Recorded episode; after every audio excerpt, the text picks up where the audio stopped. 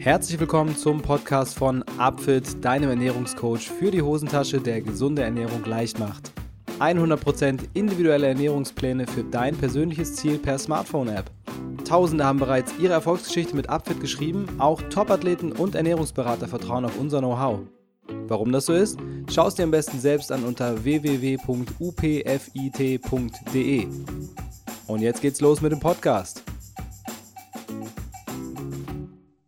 Schönen guten Tag, liebe Upfit Podcast-Hörer.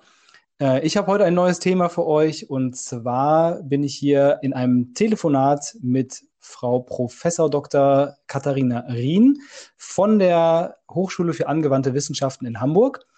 Und äh, die gute Frau ist äh, Professorin für Lebensmittel, Mikrobiologie und Toxikologie. Und ähm, ich hoffe, dass sie ein paar Fragen zur aktuellen Lage, aber vor allem viel mehr zum allgemeinen Thema Viren mit mir besprechen kann, Vireninfektionen, Schmierinfektionen, ähm, auch gerade was Lebensmittel angeht, weil wir sind bei Upfit ja lebensmittelorientiert oder ernährungsorientiert. Von daher ist das ein sehr spannendes Thema. Und dann sage ich erstmal schönen guten Tag, Frau Professorin. Ja, Wie geht es guten Tag. Vielen Dank, dass ich hier sein darf. Ja, das freut mich auch sehr. Ich, es ist ja jetzt eine etwas seltsame Situation. Man muss dazu wissen, gerade ist äh, Coronavirus ähm, aktuell und äh, wir machen das Ganze hier via Telefon, weil man ja nicht so viel aus dem Haus gehen soll und soziale Kontakte meiden soll. Und ähm, das liegt ja primär daran, dass dieser Coronavirus eine sehr starke Ansteckungsgefahr über so Tröpfcheninfektionen hat. Ähm, wie sehen Sie das? Ist, ähm, sind die Maßnahmen da aktuell gerechtfertigt? Also das ähm, ist ja schon sehr heftig, wie man hier eingeschränkt ist. Ist das so gefährlich gerade oder kann man da noch keine Aussagen zu treffen? Absolut. Nein, die Maßnahmen sind ähm, mit Sicherheit angemessen. Ich denke, wenn man sich momentan das Beispiel in Italien anschaut, dann ähm, sieht man eigentlich sehr gut, ähm, wozu es führen kann, wenn man zu lange mit den Maßnahmen wartet. Also Zögern ist in einer solchen Situation mit Sicherheit nicht angebracht, weil es ist ein Erreger, der sich sehr leicht von Mensch zu Mensch ähm, verbreitet, eben über eine Tröpfcheninfektion, das heißt ähm, über Aerosole, die ähm, ja beim Sprechen, beim Niesen, beim Husten ausgeschieden werden. Es reicht vielleicht, also es reicht mit Sicherheit schon, wenn jemand einfach nur eine bisschen feuchte Aussprache hat und zu nah an einem rankommt, sich zu infizieren. Das heißt, man steckt sich sehr, sehr leicht an. Und ähm, die Erkrankungsverläufe, und auch das sehen wir momentan in Italien, sind zum Teil sehr schwer. Das liegt immer ein bisschen oder hängt ein bisschen daran, wie die ähm, eigenen Voraussetzungen sind. Das heißt, wie immunkompetent äh, man ist, wie die immunologische Ausgangssituation ist. Es hängt von vielen Faktoren ab. Aber ähm, prinzipiell kann es für jeden von uns ähm, zu einer sehr schweren Erkrankung führen. Es ändert sich oder die, der Unterschied liegt eigentlich ein bisschen in der Wahrscheinlichkeit, aber prinzipiell ist es für jeden von uns gefährlich und deshalb sind die Maßnahmen absolut gerechtfertigt. Ja, das ist im Endeffekt äh, spiegelt das auch die Meinung von einem guten Bekannten von mir aus China wieder, der dort gerade vor Ort ähm, im Epizentrum von dieser Corona-Epidemie hängt. Und auch der sagte, er ist ein bisschen schockiert, wie leichtfertig hier manche mit diesem Virus umgehen. Und ähm, da ist äh, die, diese Frage nach den Verläufen auch noch weitestgehend ungeklärt, weil irgendwie ist das ja relativ unspezifisch, was gerade passiert. Also man, die, die Verläufe, Krankheitsverläufe sind nicht so richtig vorherzusehen, wie das bei einer normalen Grippe ist.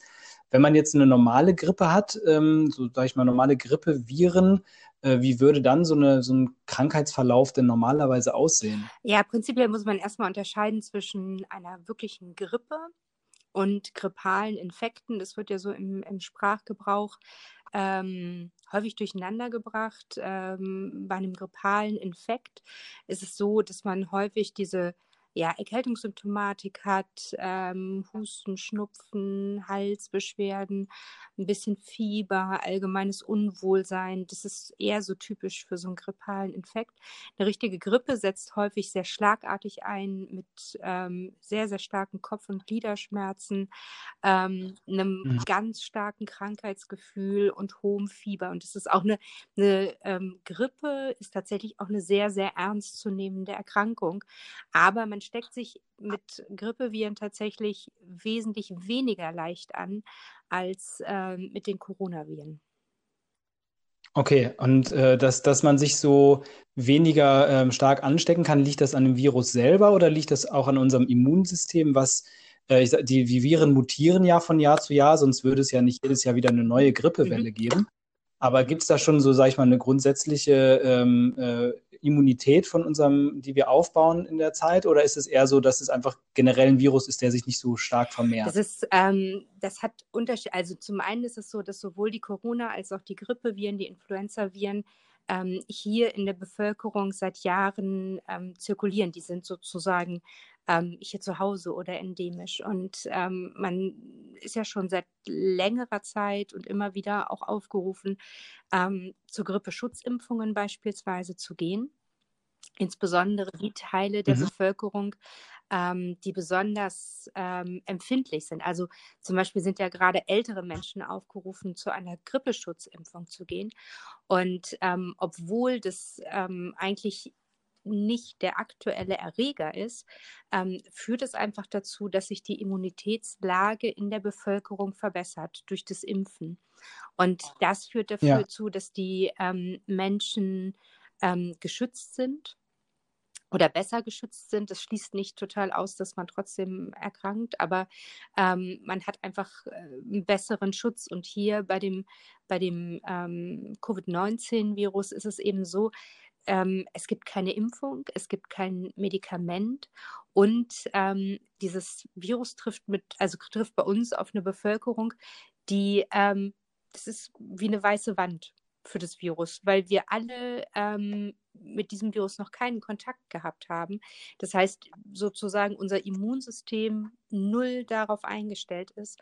Und deshalb kommt es eben dazu, ja. dass man A, sich leicht ansteckt und B, dann eben ähm, unter Umständen auch sehr schwer erkrankt.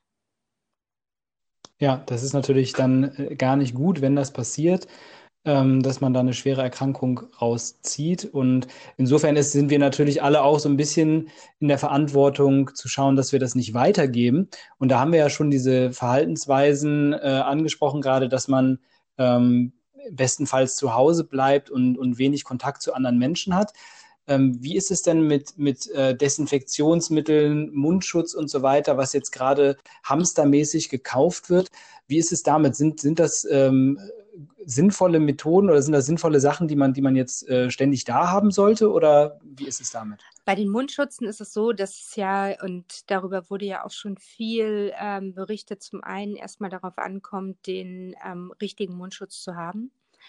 Ähm, das heißt, eine, eine wirkliche Übertragung kann nur durch diese Klasse 3 Mundschutz ähm, wirklich gewährleistet werden.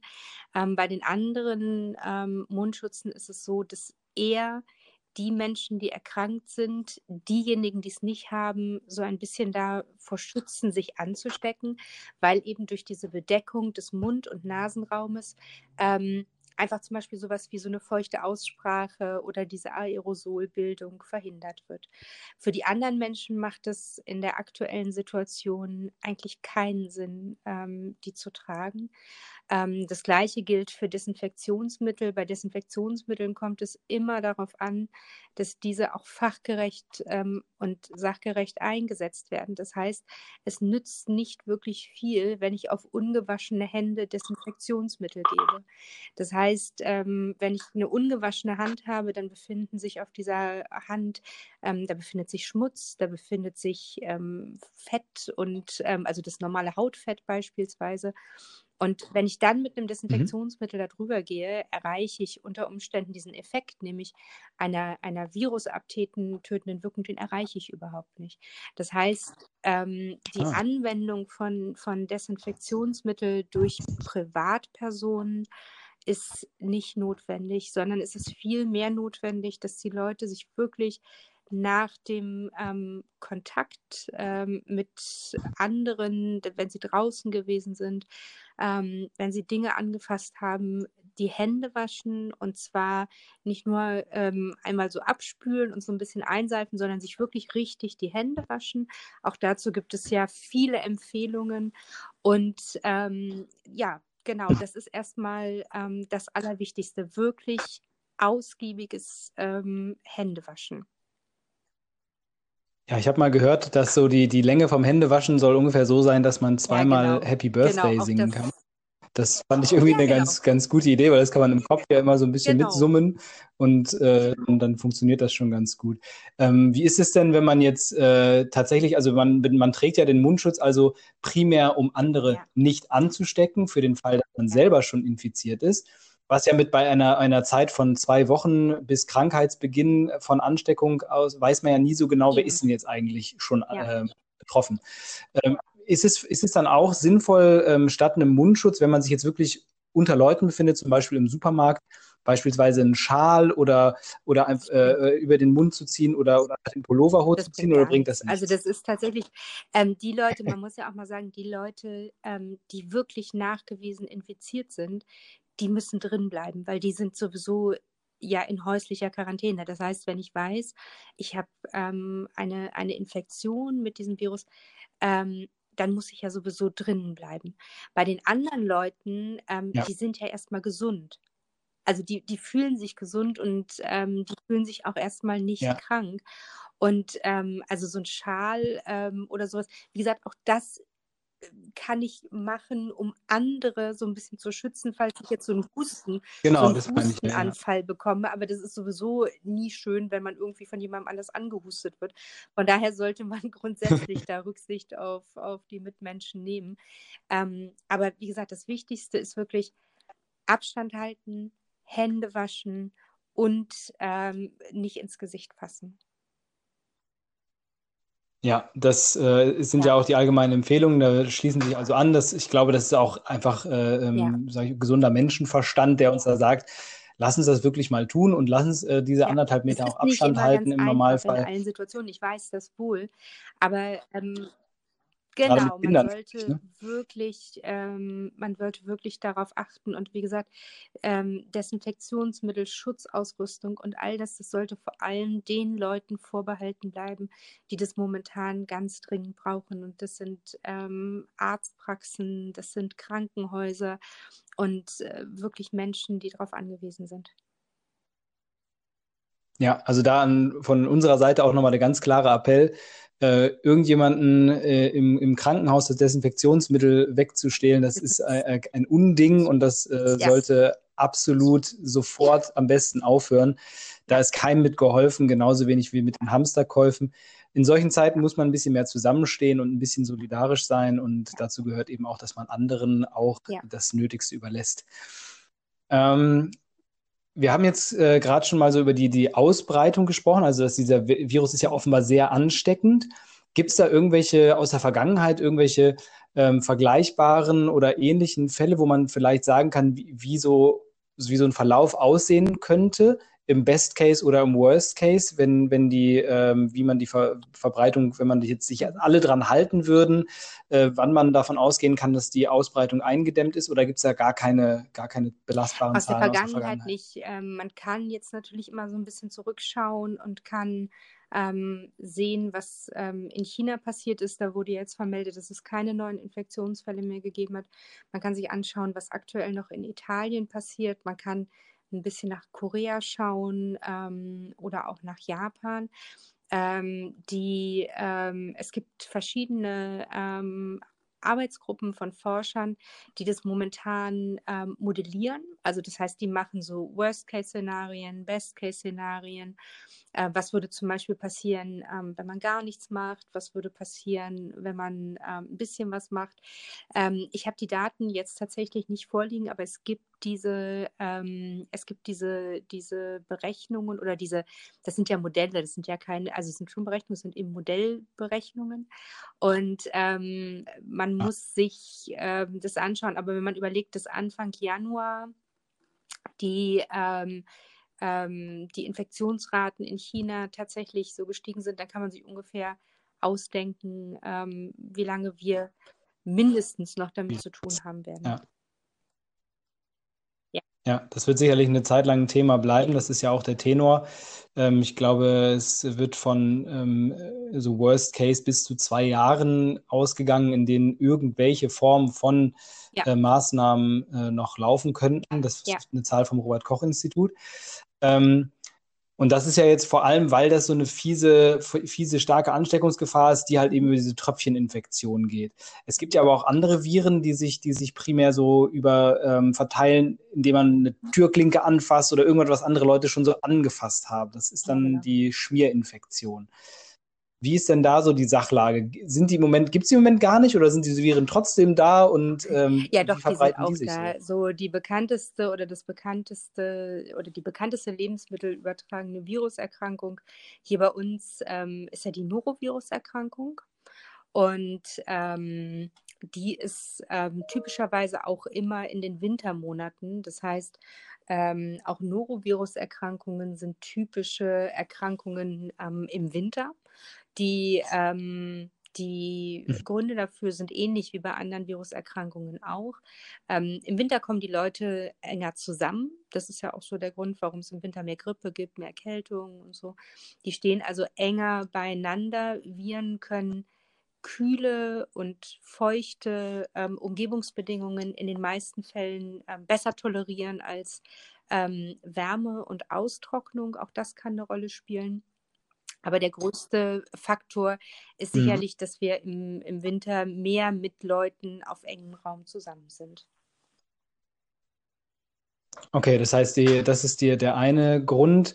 Ich habe mal gehört, dass es natürlich auch für Viren ähm, leichter ist, sich zu verbreiten, wenn wir, wenn wir äh, in diese Heizungsluft äh, sozusagen im Nasenrachenraum, ähm, genau, durch die unser, Heizungsraum, genau, das genau. Viren wie zum Beispiel jetzt das ja. Coronavirus oder das Covid-19-Virus ähm, ganz typisch, weil wenn die ähm, Nasen- und Mundschleimhäute sehr ausgetrocknet sind, ähm, geht so eine Infektion unter Umständen auch leichter an. Bei Noroviren ist das, wie gesagt, ein bisschen anders, weil das ist eine Schmierinfektion. Die wird also nicht über den Nasenrachenraum übertragen, mhm. sondern eben durch Aufnahme ähm, der Viruspartikel entweder über kontaminierte Gegenstände, zum Beispiel, ähm, das können ähm, Trinkgläser sein, das können ähm, ja, genau, Küchen. Geldstücke auch ja, an, so. an Geldstücken lecke ich ja. ja. nicht so wirklich. Also das, das meiste ist. Also, okay, jetzt, man muss also schon das, genau. das in den Körper hineinbekommen. Es reicht nicht der, der schiere Kontakt, über, über, also sondern wirklich okay. so über, über den Mund ähm, tatsächlich aufgenommen. Und ähm, die Leute, die an Norovirus-Infektionen ähm, erkrankt sind, die scheiden sehr, sehr viele ähm, Viruspartikel mit ihrem Erbrochenen aus und auch mit dem Stuhl. Ähm, meistens führen ähm, Norovirus-Erkrankungen ja. ja. zu sehr, sehr, sehr heftigem Erbrechen. Ähm, in den ganzen Fachbüchern steht immer projektilartiges Erbrechen. Also es ist wirklich, ähm, wer so eine Erkrankung okay. schon mal hatte, ähm, der weiß, wovon ich spreche. Es ist also wirklich sehr starkes Erbrechen. Und durch dieses Erbrechen entstehen Aerosole. Mit diesen Aerosolen wird das Virus ähm, eben im Raum verteilt, auf Gegenständen verteilt, auf Oberflächen verteilt. Und wenn ich dann da dran fasse und ähm, das wieder aufnehme, dann bekomme ich das eben auch. Und ein Transportvehikel können eben auch Lebensmittel sein.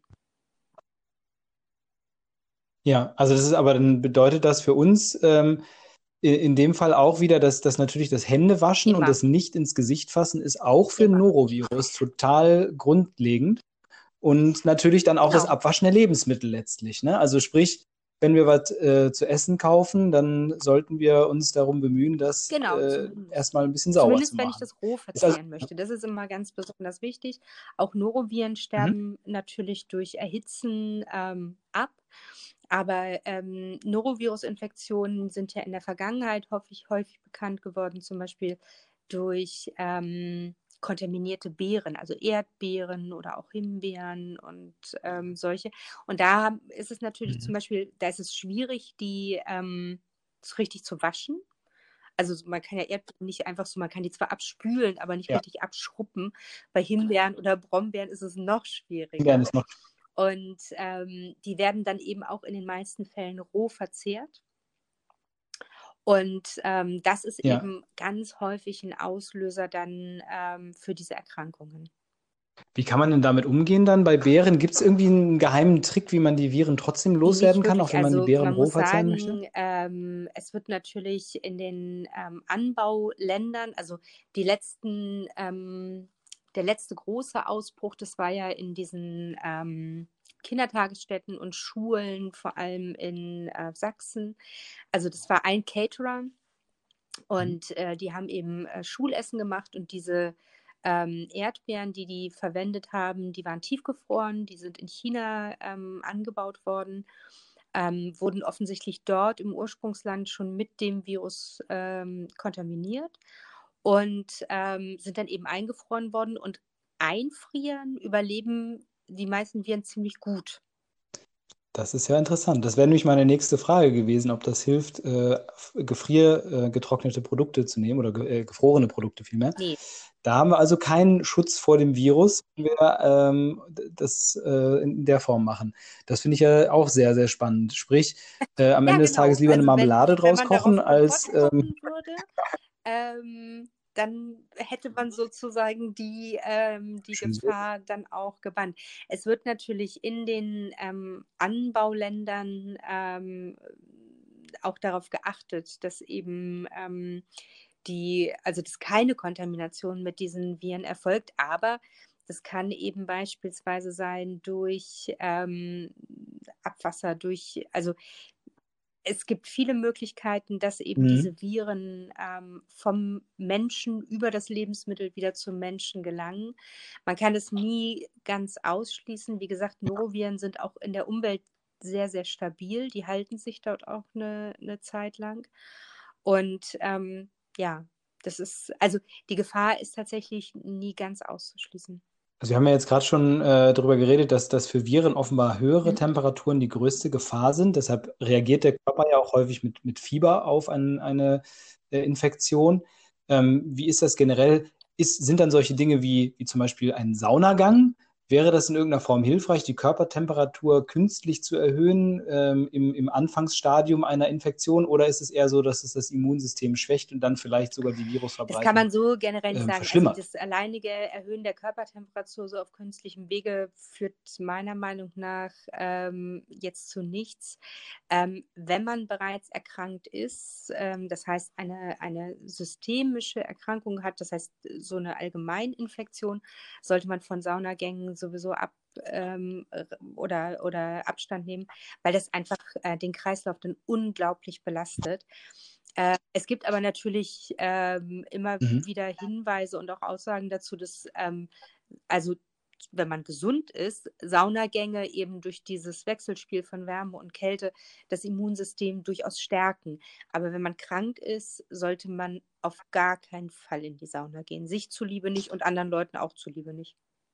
Klar, man ja, ist ja auch im, im, Zweifelsfall im Körperkontakt und äh, Körperflüssigkeiten. Genau, das heißt, äh, gesund in die Sauna gehen, möglicherweise von Vorteil, krank in die Sauna gehen, gar keine gute Idee. Genau. Das ist ja ähnlich auch mit Training. Da würde ich das, ich würde das auf eine ähnliche Stufe hieven und sagen, da ähm, macht man es eben genauso und da sollte man auch aufpassen, denn am Ende des Tages kann man ja ähm, solche Infekte auch verschleppen. Also bei dem ähm, bei dem Coronavirus oder anderen äh, Atemwegserkrankungen mhm. besteht die Gefahr einer schlimmen Lungenentzündung. Ähm, gibt es für den Norovirus und solche äh, eher darminfizierenden ähm, Viren auch ein, eine das Folgeerscheinung, kommt, die da ähm, Das kommt zu tatsächlich immer so ein bisschen ähm, drauf an, mit was für Viren man es tatsächlich zu tun hat. Ähm, wir kennen ja einige lebensmittelassoziierte ähm, Viren, also Noroviren sind ja, sind ja eine davon.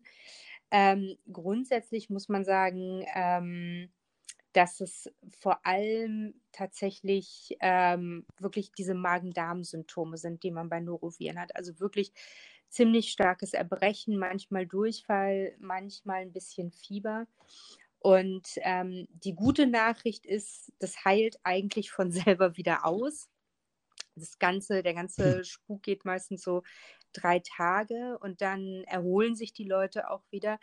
Das Problem ist einfach, wenn ähm, sehr kleine Kinder oder eben auch alte Menschen daran erkranken, verlieren die durch ähm, das Erbrechen und den Durchfall unglaublich viel Flüssigkeit. Und das ist das, was eben richtig gefährlich mhm. ist. Und deshalb müssen dann eben manche Patienten dann auch ins Krankenhaus, ähm, weil die einfach Flüssigkeitsersatz benötigen. Ja, die sind dann komplett dehydriert und dann damit ja auch äh, der Mineralhaushalt genau. im Körper so ein bisschen also alles äh, bergab. Dann. Und das ist das, ähm, ähm, oder das kann eben an diesen, ja. ähm, an die, zum Beispiel an Norovirus-Infektionen auch sehr gefährlich werden. Ähm, und wie gesagt, für so, also für normal äh, fitte Menschen, die, für die ist das sehr, sehr unangenehm, aber die stecken das meistens ganz gut weg. Aber ähm, wie gesagt, kleine Kinder ähm, und ältere Menschen, die sind echt gefährdet dann. Ja, wobei jetzt äh, zum Beispiel interessanterweise ja beim, beim Coronavirus die Kinder wohl ähm, sehr wenig gefährdet sind. Also da nochmal, ich weiß, weiß jetzt nicht, ob das, ob sie da ähm, genaueres darüber wissen, aber gibt es da irgendwie einen, einen, Grund, warum Kinder, sie sind ja super Überträger, die können ja infiziert sein ohne Symptome genau. und verbreiten das dann schön weiter. Ähm, also wir wissen ähm, momentan, oder die, die, wir ist gut, ähm, die Virologen, ähm, ich bin ja wie gesagt nur, nur Tierarzt, ähm, wissen ja. momentan noch wenig äh, zu der Rolle von Kindern, ähm, sowohl als Überträger. Ähm, Klar ist, ähm, dass Kinder tatsächlich ähm, infiziert sein können, ohne zu erkranken. Das können andere aber auch. Ähm, welche genaue Rolle sie für ähm, die Verbreitung von den Viren ähm, spielen, das wird sich ähm, rausstellen. Es scheint momentan zu sein, dass Kinder sehr selten erkranken, beziehungsweise selten eine sehr mhm. ausgeprägte mhm. Symptomatik zeigen. Ähm, das ist bei vielen anderen Erkrankungen anders, weil Kinder sonst immer eigentlich ähm, mit zu den, zu den Risikopatienten eher oder Risikogruppen zählen. Aber hier bei dem, ähm, dem Covid-19 sind es eben vor allem ähm, die älteren Menschen. Aber Kinder spielen definitiv in dem Infektionsgeschehen ähm, eine Rolle. Ja, das äh, find, ist auch irgendwie spannend. Da werden wir wahrscheinlich erst in ein paar Jahren genau wissen, wieso, weshalb, warum das alles so passiert ist. Ähm, da wird man retrospektiv nochmal drauf schauen müssen. Jetzt habe ich ja äh, in Vergangenheit immer wieder mit Leuten zu tun gehabt, die sich für virale Infekte, Grippe oder auch andere ähm, Virenerkrankungen immer noch ähm, mit, mit äh, Antibiotika behandeln, was ja totaler Quatsch ist. Also Antibiotika sind ja nun gegen Bakterien mhm. in ähm, Infektionen. Äh, haben Sie eine Ahnung, warum das, warum das immer noch heutzutage ähm, teilweise also gemacht also wird? Kann natürlich ähm, nicht jetzt sozusagen im Namen der Ärzteschaft sprechen und möchte da auch keine falschen, falschen ähm, Schlüsse ziehen. Es ist also so, Sie haben völlig recht, dass ähm, Antibiotika gegen Viren komplett nutzlos sind. Es ist aber häufig so, ähm, dass virale Infektionen, zum Beispiel wenn Sie an eine Erkältung denken, häufig verkompliziert werden durch eine sogenannte bakterielle Superinfektion. Das heißt, man hat einen Virusinfekt und auf diesen mhm. Virusinfekt setzt sich ähm, eben ein bakterieller Infekt drauf. Das kann zum Beispiel ähm, eine Bronchitis sein. Das heißt, man hat es häufig bei solchen Erkältungserkrankungen nicht mit irgendwie nur einem Erreger oder nur einem Virus zu tun, sondern häufig hat man so, ein, äh, so eine Gemengelage aus Viren und Bakterien, die dann eben zu dieser typischen Symptomatik führen. Und dagegen, mhm. ähm, mhm. also gegen die Bakterien, die dort beteiligt sind, helfen ähm, Antibiotika natürlich. Es ist natürlich die Frage, ähm, zum einen, was sind da für Bakterien mit im Spiel und ist es zwingend notwendig, hier ein Antibiotikum einzusetzen? Und die dritte Frage ist, wenn ja, welches Antibiotikum ist geeignet? Weil das, ähm, also sozusagen, wenn ich ein Antibiotikum mhm.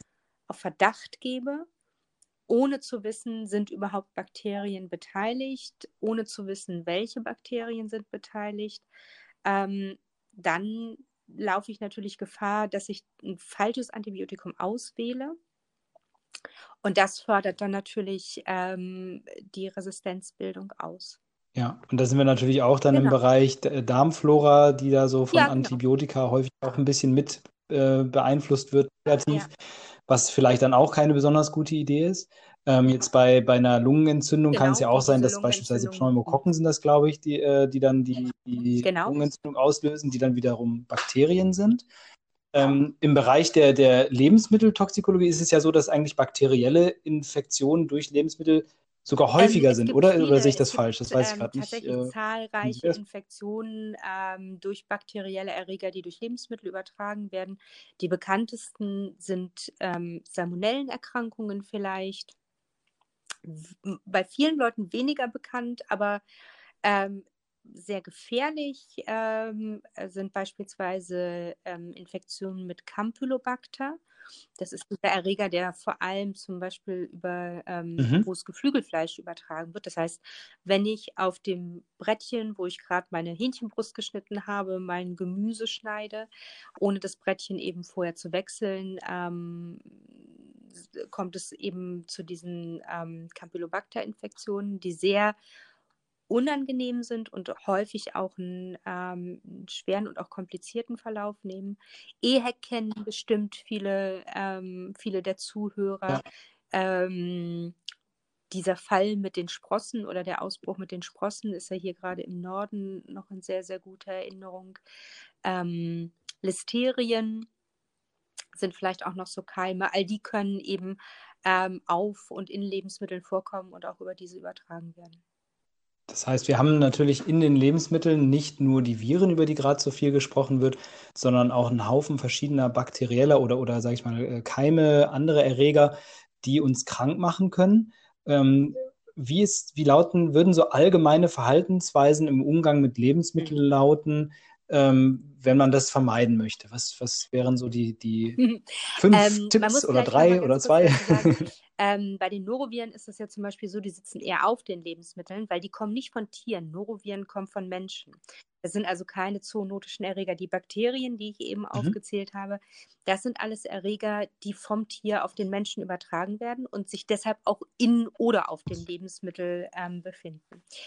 Ähm, mein Tipp ist immer, wenn man wirklich ähm, sicher gehen will in der Kantine, in der Mensa, dann sollte man besser den Eintopf äh, als den Salat wählen. Das heißt, ähm, prinzipiell ähm, sind oder ist das Erhitzen von Lebensmitteln immer ein, ein, eine Maßnahme, die die Lebensmittelsicherheit eben steigern kann. Ich verstehe natürlich, dass man nicht nur, ähm, Okay. dass man nicht nur Eintopf essen möchte, das ist auch, äh, ist auch klar. Ähm, aber man muss einfach sagen, dass für das rohe Lebensmittel für bestimmte Personengruppen, und das sind auch eben immer alte Menschen, kleine Kinder und Schwangere, ähm, risikoreicher sind. Also das ist äh, nicht von der Hand zu weisen. Und auch wenn jeder ähm, gerne eben auch mal Ja. Rohkost isst oder ähm, keine Ahnung, einen leckeren Rohmilch, äh, Käse oder ähm, ein Mettbrötchen oder was auch immer gerade so da steht, Sprossen, also es müssen nicht immer nur tierische Lebensmittel sein, muss man sich einfach immer darüber ähm, im Klaren sein, Ja. dass rohe Lebensmittel ein höheres Infektionsrisiko darstellen als äh, gegarte Lebensmittel. Das kann man auch so ganz pauschal sagen. Und wenn ich rohe Lebensmittel ähm, Mhm. essen möchte, sollte ich eben auf eine gute ähm, Herstellungshygiene achten. Ich sollte in der Küche darauf achten, dass ich rohe Lebensmittel und gegarte Lebensmittel möglichst nicht ähm, miteinander ähm, in Kontakt bringe. Sowas wie Kreuzkontamination, das war eben das Beispiel. Also wenn ich rohes Fleisch geschnitten habe auf einem Brettchen, Genau. ähm, sollte ich auf diesem Brettchen eben keine ähm, Lebensmittel schneiden, die ich danach roh verzehren will. Wie ist es denn, also wenn quasi dieser, dieser Erreger dann dort tatsächlich drin sein sollte und er ist dann an dem, an dem nächsten Lebensmittel dran, ähm, hilft es Ähm, dann, das noch abzuwaschen oder ist das hoffnungslos? Es ist natürlich so, wenn Sie sich vorstellen, Sie machen sich, ähm, bleiben wir einfach bei dem Beispiel, Sie haben sich da gerade irgendwie das Hähnchen klein geschnitten und haben vergessen, das Brettchen zu wechseln oder das Messer zu wechseln und schneiden sich jetzt den Salat ähm, und Tomaten und so. Wenn Sie das schon zu, Sie haben, da haben Sie keine Chance mehr, das da eigentlich runterzubekommen. Okay, das heißt, da muss man eben Vorsorge treffen und Genau. das ist ja wie so oft im Leben, Genau. Vorsorge ist besser als im Nachhinein versuchen, was zu reparieren. Und äh, bestenfalls sorgt man dafür, dass man eben hochwertige Lebensmittel hat und ähm, die bestenfalls auch genau. genügend erhitzt und bei Rohkost dass man, man möglichst eben eigene, sein, eigene Brettchen, ein eigenes angeht. Messer benutzt, das gerade für Geflügel und sowas. Ähm, dass man zum Beispiel auch, und das ist, ähm, ist wichtig, Geflügel nicht abwäscht. Das ist ähm, so eine Sache, die wird immer noch von ganz vielen praktiziert, hm. dass die Hähnchenschenkel oder auch ganze Hähnchen oder was auch immer ja. ähm, Geflügel und Fleisch waschen. Das ist A nicht notwendig, weil das wird ohnehin erhitzt. Und B ähm, birgt es die Gefahr, dass eben durch das Waschen auch Aerosole, es entstehen Tröpfchen und mit diesen Tröpfchen werden Erreger in der ganzen Küche verteilt. Also Geflügel und Fleisch bitte ja. nicht waschen. Genau, man kann das ein bisschen ab. Einfach direkt in die Pfanne, in den Topf. Flüssigkeit gebildet haben sollte oder Feuchtigkeit, man kann es vorher würzen. Aber bitte nicht vorher waschen, sondern eben ähm, die Hitze beim Zubereiten reicht aus, um alle Mikroorganismen auf der Oberfläche abzutöten. Gut, und das heißt aber dann im Endeffekt Absolut. auch, ähm, dass Durchbraten immer die sichere Variante ist oder ja. Durchkochen im Vergleich zu, genau. ähm, sag ich mal, Medium oder Medium Rare. Gut, das ist natürlich, also klar, natürlich hängt natürlich immer daran, wenn man da gut kontrolliertes biologisches Fleisch hat, dann ist die Gefahr relativ gering ähm, mit das Erregern in Kontakt zu kommen, aber zu sicher ist sicher, ne? sagen, dass Fleisch in, im Kern sowieso steril ist. Also Muskulatur ist im Kern steril. Ähm, das hat wirklich gar nicht so viel mit biologisch oder nicht biologisch zu tun. Mhm. In biologisch ähm, erzeugtem Fleisch gibt es genauso viele Keime wie in jedem anderen auch. Ähm, grundsätzlich sind unsere Lebensmittel schon sehr, sehr gut kontrolliert. Ähm, das entbindet einen aber nicht von der Verantwortung, eben sorgfältig und verantwortungsbewusst mit Lebensmitteln umzugehen. Also es geht, sind eher die ja. Menschen sind hier mal wieder ja, die Fehlerquelle Nummer eins und nicht erwarten, das Produkt. steril ist. Also es das gibt so Produkte, wenn Sie zum Beispiel an Haarmilch oder so denken, klar. Aber ähm, mein alter Chef, der hat immer so einen schönen äh, ja. Satz gebracht, hat gesagt, das sind ja Lebensmittel, weil da auch Leben drin ist. und ähm, das ist äh, tatsächlich, da ist viel, da ist viel Wahres dran. Schön. Ähm, Lebensmittel sind nicht steril. Glücklicherweise machen die wenigsten Keime, die in und auf Lebensmitteln sind, uns wirklich krank. Aber es können eben auch welche dabei sein, die krank machen. Und deshalb ist man als Verbraucher eben auch in der Verantwortung, ähm, sorgfältig mit den Lebensmitteln umzugehen, gerade wenn es sich um rohe tierische Lebensmittel handelt, wie Geflügel oder Fleisch. Super, das äh, ist, denke ich, ein sehr, sehr guter Tipp, ähm, weil das ähm, in der Form sicherlich nicht so weitreichend bekannt ist. Äh, ich glaube, damit würde ich, also mit diesem schönen Satz, es sind Lebensmittel, weil da auch Leben drin steckt, würde ich das hier, das Gespräch auch äh, beschließen und danke Ihnen jetzt schon mal ja, äh, für Ihre Spaß Teilnahme an dem Gespräch. Es war sehr erhellend. Ich habe viel gelernt und ich hoffe, unsere Zuhörer auch. Ja, super, das freut mich sehr. Vielleicht sehr, sehr finden wir nochmal ein anderes Thema, wo wir äh, auch nochmal drüber quatschen können. Insofern vielen Dank. Ähm, danke auch fürs Zuhören an alle Zuhörer draußen. Ähm, wir haben viel, viel, viel gelernt hier. Also Abstand halten in der aktuellen Situation, wenn Viren umhergehen und äh, Hygieneregeln einhalten, ist absolut sinnvoll und notwendig. Das sollten wir jetzt alle tun. Und äh, man sollte aber auch darauf achten, dass die anderen Viren, die mehr über Schmierinfektionen verteilt werden, die jetzt sich jetzt nicht vermehrt ausbreiten, insofern auch immer schön darauf achten, dass Lebensmittel abgewaschen werden, Hände regelmäßig gewaschen werden, man sich nicht ständig ins Gesicht fasst, wenn man gerade irgendwas angefasst hat. Und äh, dann haben wir auch noch gelernt, dass bakterielle Infektionen und andere Infektionen durch Lebensmittel am besten dadurch verhindert werden können, dass man Lebensmittel kocht und nicht roh isst und beim Fleisch am besten durchbraten. Dann hat man die geringste Gefahr, sich mit etwas anzustecken und äh, ist damit somit auf der sicheren Seite. Also, ja, viele coole Gesundheitstipps für heute. Und äh, ja, ich freue mich auf eure Kommentare und wir hören uns nächste Woche.